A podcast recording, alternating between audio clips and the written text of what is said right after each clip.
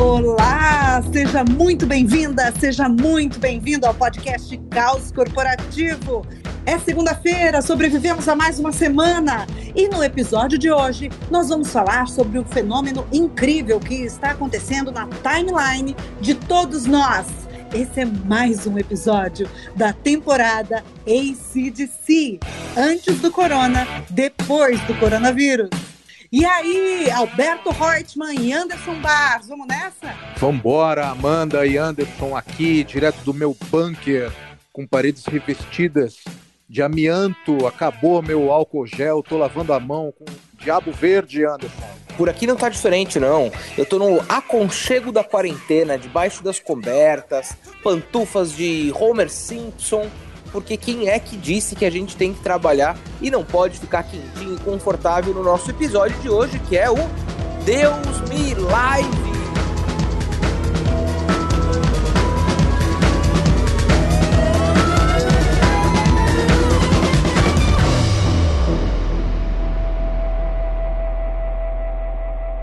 elas estão se multiplicando por aí. Talvez o que mais esteja incomodando as pessoas é que parece que elas se tornaram o principal meio de acesso à informação e de, e de formação também, né? Outra coisa que eu acho que é crítica é que a maioria desses webinars, essas lives, muitas parecem que é o famoso fazer por fazer, né? Liga aí a câmera, a gente vai, deixa rolar para ver como é que fica, né? Muitos têm conteúdos desestruturados, viram bate-papos informais, e parece que as pessoas muitas vezes estão assistindo as lives muito mais para se sentirem parte de um movimento coletivo, né? do que necessariamente entenderem que aquele, que aquele conteúdo é relevante para elas, né? Ao menos pela minha timeline, começou a se falar muito de oportunismo. Então é essa a pergunta que eu quero jogar para o alto aqui. Essa enxurrada de lives. Oportunidade ou oportunismo? O podcast Caos Corporativo foi buscar respostas para essa pergunta. A gente fez uma pesquisa, a gente alcançou 308 respostas em menos de 24 horas. Todo mundo participou em peso dessa pesquisa e a gente conseguiu alguns dados bem interessantes. E uma das perguntas que a gente fez: o que você sente quando vê o anúncio de uma empresa oferecendo conteúdo por meio de lives em redes sociais? 42,3% dos respondentes disseram que tem uma percepção de relevância dessa empresa. 19,7% ficam empolgados e têm vontade de participar. 15,9% tem uma percepção de oportunismo da empresa, que dá a impressão que no fundo só quer caçar likes. E 22% tem embrulho no estômago. Não aguentam mais live. Ah, mas no final das contas a turma tá curtindo então, né, Amanda? É. Se a gente somar quem fica empolgado, tem vontade de participar e quem vê uma percepção de relevância na empresa que promove essas lives, dá mais de 60%. Então, sim. Sabe que eu fiz no meu Instagram essa semana essa mesma pergunta, né, Amanda? E 60% das pessoas, pelo menos, né, pelo data Instagram Anderson Bars, é, responderam que se o conteúdo for bom, que venham com mais lives, né? Hoje mesmo eu assisti três. Aliás, sobre os conteúdos, 52,4% consideram que os conteúdos das lives que eles acompanharam os ajudaram a desenvolver alguma habilidade. Bacana, né? Agora, é, 32% não vêem profundidade nos temas abordados. Isso é, isso é algo a observar, né, Alberto? É, as pessoas elas estão acostumadas a correr atrás de receitas prontas, né? Então, quando a gente enxerga esse tipo de coisa, quanto mais informação as lives é, é, é disseminem, elas acham que estão atingindo o seu objetivo, mas são informações muitas vezes superficiais. Eu acabo me lembrando, inclusive, do, do saudoso Umberto Eco, né? famoso escritor italiano. Ele falava que informação demais faz mal. Né? Ele criticava a internet. Né? A internet é perigosa para os ignorantes é, e útil para os sábios. Né? Mas por que, que ela é? Por que, que ele falava que a internet é perigosa? Porque ela não filtra conteúdo, né? Tem determinadas lives que você assiste, você não lembra o que, que você pegou, né? Simplesmente porque ela abordou um monte. Eu vi uma live terrível ontem de uma, de uma grande faculdade, de uma grande universidade. Fala o nome, Alberto, fala o nome, fala o nome. Não, não posso falar o nome. Não, não precisa. Foi tenebrosa, cara. Mas, e, e, sabe quantas pessoas tinham? Quase 400. Foi uma, mais uma pobreza de conhecimento sendo transmitido e as pessoas não saíam. Falando em lives ruins, essa foi uma das perguntas que a gente fez também na nossa pesquisa, né? Qual é a maior queixa que você tem das lives que acompanhou?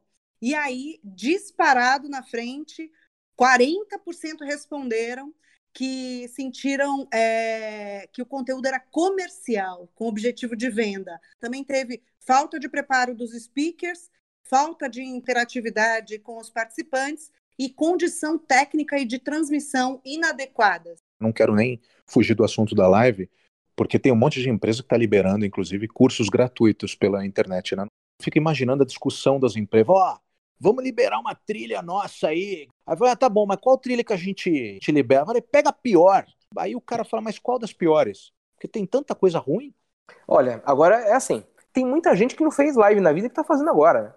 Mas o ponto crucial aqui nessa conversa é o seguinte: tem muita gente acompanhando live o tempo inteiro por conta daquela necessidade de se manter produtivo. Então tem uma galera aí que tá voando uns parafusos da cabeça porque acha que tem que participar, porque se não participar não tá produtivo, e se não tá produtivo não tá aproveitando a quarentena da maneira que deveria. Mas a gente tem que dar uma desacelerada também, né?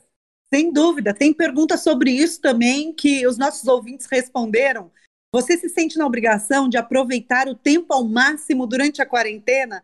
Se a gente somar as respostas em alguns momentos e muito, dá mais de 60% dos respondentes. E isso, com certeza, gera também ansiedade, que foi outra pergunta que a gente fez, e 80% dos respondentes, entre muito e em alguns momentos, juntando essas duas respostas, dá mais de 80% dos respondentes. Lamentável, hein? É, hoje mesmo eu, eu ouvi no rádio uma entrevista de uma psicóloga falando a respeito disso. Uma pena que eu não consegui anotar o nome da moça, senão eu com certeza diria aqui. Mas que se aprofundou, inclusive, nesse estudo das lives, ela falou algumas coisas super interessantes. Uma, né, esse excesso de lives provoca, sim, é, ansiedade e angústia, né, de maneira clinicamente comprovada, segundo ela, e ela falou o porquê que isso acontece. Porque nós temos o desejo genuíno de conexão. Tanto quem faz a live como quem assiste a live, né, nós somos animais sociais, como a gente já vem falando, inclusive em outros episódios aí do, do caos corporativo. Esse sentimento de angústia e de ansiedade, ele foi até batizado é, na psicologia como o FOMO. Né? O que, que é isso aí, Alberto? Você que é o cara que fala desse negócio pra caramba? FOMO é também uma das características da sociedade do cansaço, né? Que em inglês é uma sigla chamada Fear of Missing Out. Então, por exemplo, você está lá no teu escritório, você está sentado na, sala, de repente começa a tocar o WhatsApp, você fala, não vou ver esse troço agora. Aí você começa a ter um sentimento que começa a pitar recorrentemente, você fica se sentindo mal, porque parece que você está distante de algo que está acontecendo. A gente tem um outro nome bem interessante aí, que, que a gente já, já contou aqui em outros episódios, né?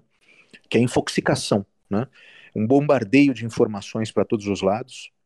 E paralelo a isso, né, para afrontar esse processo de infoxicação, está surgindo um movimento muito legal, né, chamado slow content. Mas e aí é um conteúdo no qual as pessoas ficam falando em velocidade alterada, Alberto? O slow content é justamente uma proposta de você ter menos conteúdo e se aprofundar mais naquilo que você está tendo contato. Né? Então, é, você está ouvindo isso nesse podcast, depois vai lá na internet, procura um texto, escreve sobre isso, comenta com os teus amigos, procura no Google, ou seja, se apropria desse conteúdo de maneira genuína. E acho que é triste até algumas coisas que acontecem nesse mundo de fast content, né?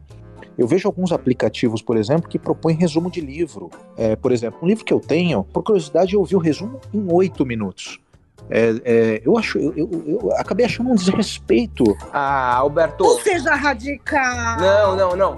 Eu vou contrariar. Eu adoraria ouvir esse resumo enquanto lavo louça durante a quarentena. Não, e às vezes você precisa também pegar ali, Alberto, algum ponto que é específico pro negócio que você tá fazendo naquele momento. Olha, eu discordo. Eu já usei um monte de vezes é, resumos. Discordo. É, resumos quando eu tava fazendo ali algum material que eu precisava inserir aquela visão daquele autor mas eu não tinha tempo Isso. de ler o livro na meia hora que eu tava montando o material. Então é assim.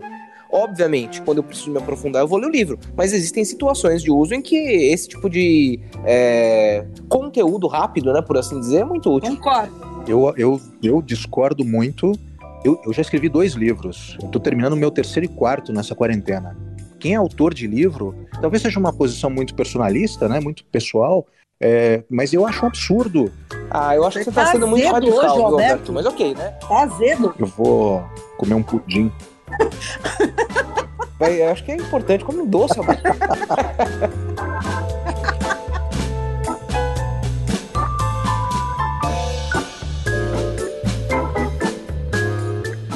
tem sido um movimento nessas lives. Pessoas que no dia a dia normal são concorrentes e que acabam fazendo juntos aí as suas lives.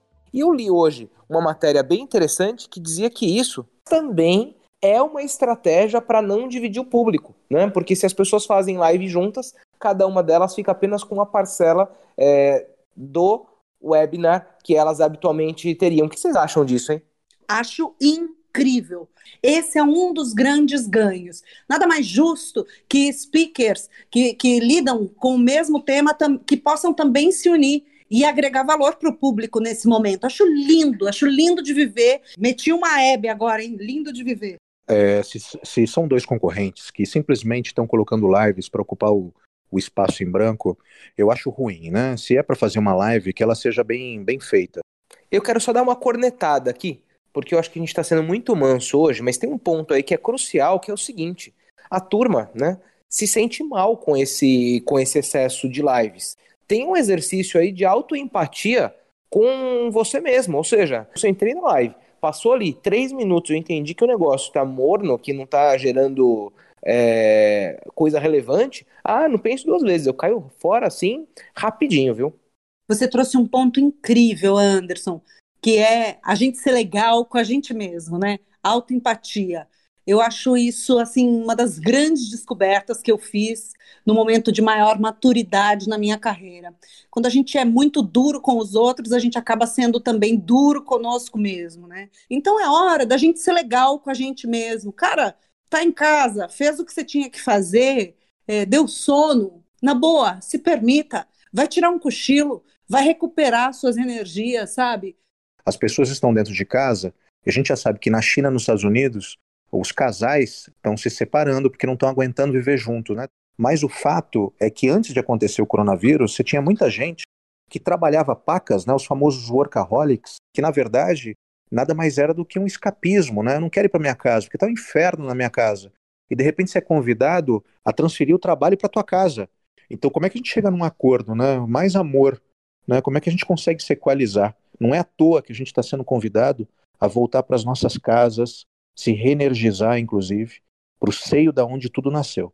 Nossa, eu fiquei emocionada, que achei tão bonito. Eu fiquei pensando, juro, fiquei pensando, não consegui, fiquei pensando, me pegou de surpresa. Achei tão bonito, Alberto. Tá falando sério? Você ficou emocionada? Porque eu tava. Vocês falaram que eu tava eu meio fiquei, ácido. Achei bonito, achei sensível. Você não costuma falar coisas muito sensíveis. Achei ótimo. É mentira isso. Eu sou super sensível, sou super amoroso. Inclusive, eu tô vivendo uma fase. Eu vou começar a chorar. Tão sensível quanto um cacto, eu diria. É, vocês viram essa semana que estão criticando as lives né, dos sertanejos? Porque da mesma forma que a gente tem a live de conteúdo que acontece das 8 da manhã até as 10 da noite. E aí, depois que passa das 11 da noite, vem as lives dos sertanejos, né? E aí, o que acontece? O CONAR, sabe aquele órgão que regulariza todas as questões publicitárias?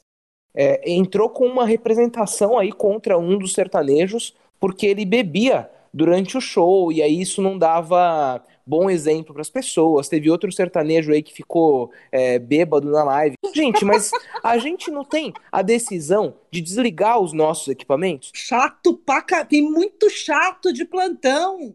O cara tá em casa, tá fazendo uma live, não vai dirigir. O cara quer beber, quer saber? A minha opinião, Anderson Bass, Deixa o cara beber, bicho. É, e se você é pai, se você é mãe, tá com as crianças em casa e você acha que aquilo não é uma influência positiva, o que, que você faz? Vocês lembram da Inesita Barroso? Domingo de manhã na TV Cultura. Né? Maravilhosa! E olha, para quem não sabe, eu fui repórter, apresentadora na TV Cultura, Jornal da Cultura, Metrópolis, Repórter Eco.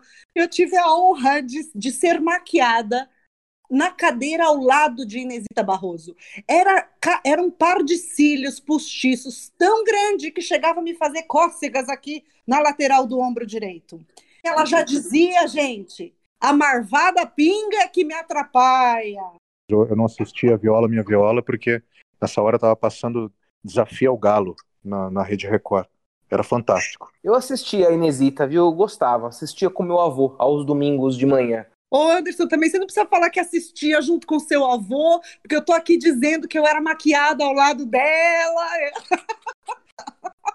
Aliás, voltando ao assunto das, das lives, né? Hoje eu participei de uma, assisti uma live muito interessante da, da School of Life, né? Que é, que é a empresa do Alain de Botton, o, o famoso precursor né, da filosofia da atualidade, né? Uma live incrível, né? Olha o nome, Como Manter a Calma. Né? Chamaram um, um doutor, um médico da USP, Dr. Guilherme Spadini, estou até mandando uma mensagem para ele, foi que live incrível, eu aprendi muita coisa interessante, né, porque boa parte da, do nervosismo que a gente vive no dia a dia é cercado por hiperestímulos que a gente estava tá, vivendo, né, nessa sociedade louca, né, nesse esgotamento mental e, e, e no sufoco, né, de todos esses modelos corporativos que a gente estava sendo provocado o tempo todo. Então, uma das questões mais fortes é tentar descobrir aquilo que te tira do prumo e principalmente reduzir absurdamente a quantidade de estímulos. Né? A gente tem a mania de sentir a produtividade. Aliás, o Anderson tem uma frase que eu acho incrível, né? A gente está vivendo uma pandemia, não um concurso de produtividade. Para mim, essa é a frase da, da, da pandemia, né? Do Pandemia eh, Awards. É, isso não é uma, um concurso de produtividade, isso é uma pandemia. Vai para tua casa, é, mas eu recomendo que vocês olhem o resumo, acho que já está até lá no School of Life. Tem lives muito interessantes acontecendo, mas eu acho que a grande dica que a gente pode dar é inverte o processo. Você fala, ah, gostei dessa live, vou entrar. Não, vai procurar uma live legal do tema que você gosta, né? Você gosta de design thinking? Vai lá no Ideal. A Ideal está fazendo curso, Insight for Innovation é um baita curso, baratíssimo. Entra no site da Hyper Island, é, entra no site da Escola Britânica de Artes, vai procurar sobre biomimicry, né? Vai dar uma olhada nesses, nessas lives fantásticas. Então, assim, tem muita coisa legal. Vai atrás das lives, não deixa as lives irem atrás de você. Nossa, eu achei que esse é o insight do episódio de hoje. Vá você atrás dos assuntos que você deseja, não deixa as lives virem atrás de você. E eu fui atrás de, de uma pesquisa e de números é, de uma empresa chamada Cantar. Me perdoem se eu estiver falando errado aqui a pronúncia, mas é uma inglesa que entrevistou 25 mil consumidores em 30 mercados sobre o uso das redes sociais, né?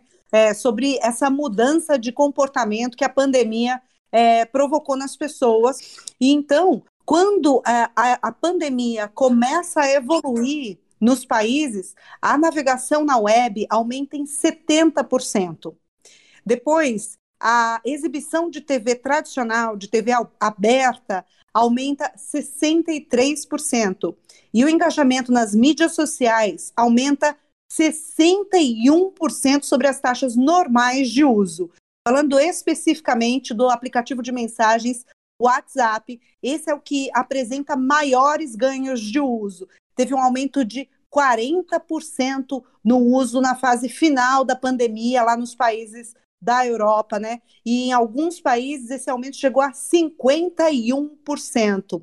Na Espanha, o aumento foi de 76% no tempo gasto no WhatsApp. E tem também um dado importante que diz respeito à confiança das pessoas nas mídias, né? Segundo essa pesquisa, os canais tradicionais é, de notícias de transmissão de jornalismo, de notícias e tudo mais, são, segundo essa pesquisa, as fontes de informação mais confiáveis, e com 52% dos entrevistados identificando então os canais tradicionais de notícias como os mais confiáveis, acima inclusive dos sites das agências governamentais, que são considerados é, confiáveis por 48% das pessoas.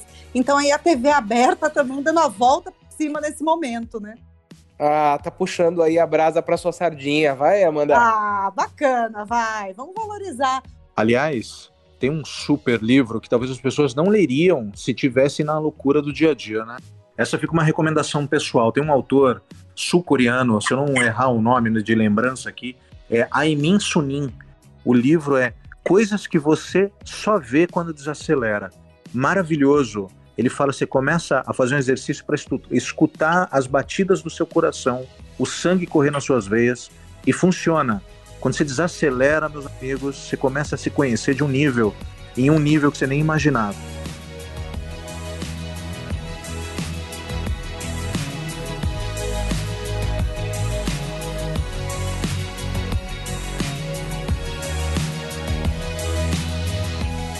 Agora, Alberto e Anderson, vocês que são super antenados, pesquisam o tempo todo, estão sempre em busca de informações novas. O que vocês estão buscando nesse período aí, com um pouquinho mais de tempo em casa? Tem teorias muito legais para esse momento que a gente está vivendo. Alguns estão chamando de a hora do sexto sol, a, a era da luz, a era da consciência, mundo 5.0, todas elas relacionadas a momentos de provocação à diminuição do ego, tem um, tem um estudo muito legal chamado ressonância Schumann. Schumann é S-C-H-U-M-A-N-N.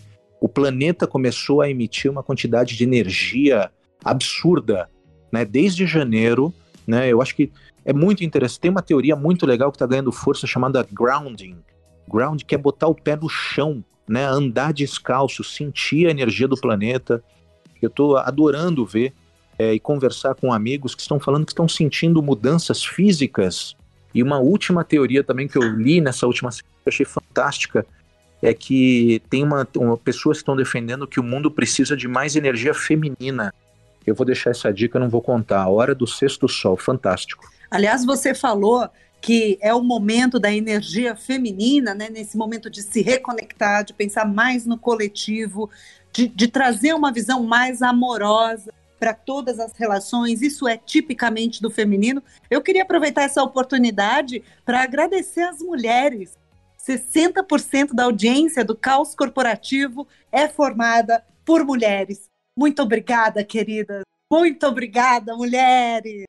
E é engraçado te ouvir falar de mulheres, porque não sei se vocês viram, mas é, as líderes mulheres dos países estão dando um show aí no combate da pandemia é, a Angela Merkel, é, na Finlândia, na Nova Zelândia, na Noruega, é, talvez pela capacidade que as mulheres têm de ser mais empáticas, de conseguir olhar um, com, de um jeito um pouco mais humano o lado das outras pessoas, estão vindo aí algumas práticas ótimas de alguns países. Inclusive, a Erna Solberg, da Noruega, ela foi para a capa de tudo que era jornal porque ela fez uma coletiva, acreditem vocês, é, em que o nome dessa coletiva era Não é permitido adultos. É, foi uma coletiva com crianças, na qual ela se responsabilizou por responder questões de crianças sobre toda a pandemia, né? Eu acho que a gente tem que experimentar coisas novas, sabe? Não é à toa que a capa da Harvard Business Review desse mês é Criando a Cultura da Experimentação. Vale a pena ler, viu? É, e como o Alberto deixou aí as dicas dele do que ele está fazendo para aproveitar bem o tempo, eu tô aficionado aqui nas redes procurando gente que está fazendo coisa diferente nesse momento. E aí eu achei hoje aqui é, um grupo né, de barbeiros, porque imagina, as barbearias estão fechadas no mundo inteiro. E as pessoas precisam, né? Até o Alberto tá cabeludo, né? Isso é quase um milagre. Eu vou pedir pro editor cortar essa frase.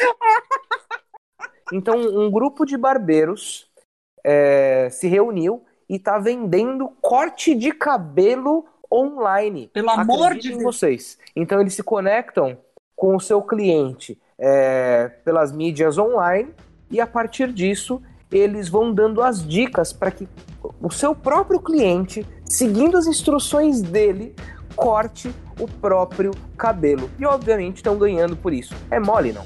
Isso me dá muito medo, Anderson Barros. Eu gostaria muito de ver o resultado dessa experiência. Sem dúvida, eu inclusive tô igual o náufrago já. Wilson!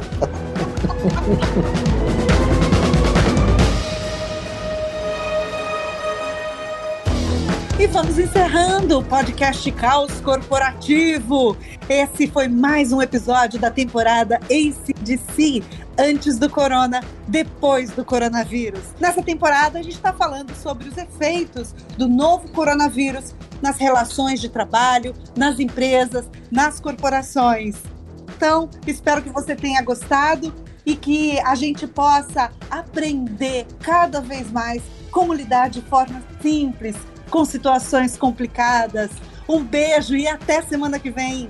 É isso, Amanda. Simplicidade é tudo nessa hora. Eu tive um chefe que sempre me falava, né? Simple is beautiful. A simplicidade é linda. Então, já que a gente falou aqui no episódio Deus me lives, eu vou já correndo e tomando meu rumo, que eu tenho aqui mais três lives para assistir no dia de hoje. É, enquanto você vai ouvir live, eu vou ouvir Tim Maia, Dance Enquanto é Tempo. O refrão é para essa semana, meus amigos. Vê se deixa essa tristeza, bicho. Pega a dama e vem dançar. Até eu que estava nessa, bicho. Decidi, vou me soltar. A gente se vê segunda-feira que vem. Valeu! Tchau! Ótima semana! Fique em casa se puder. Um beijo, um beijo. Tchau, tchau, tchau. Fui!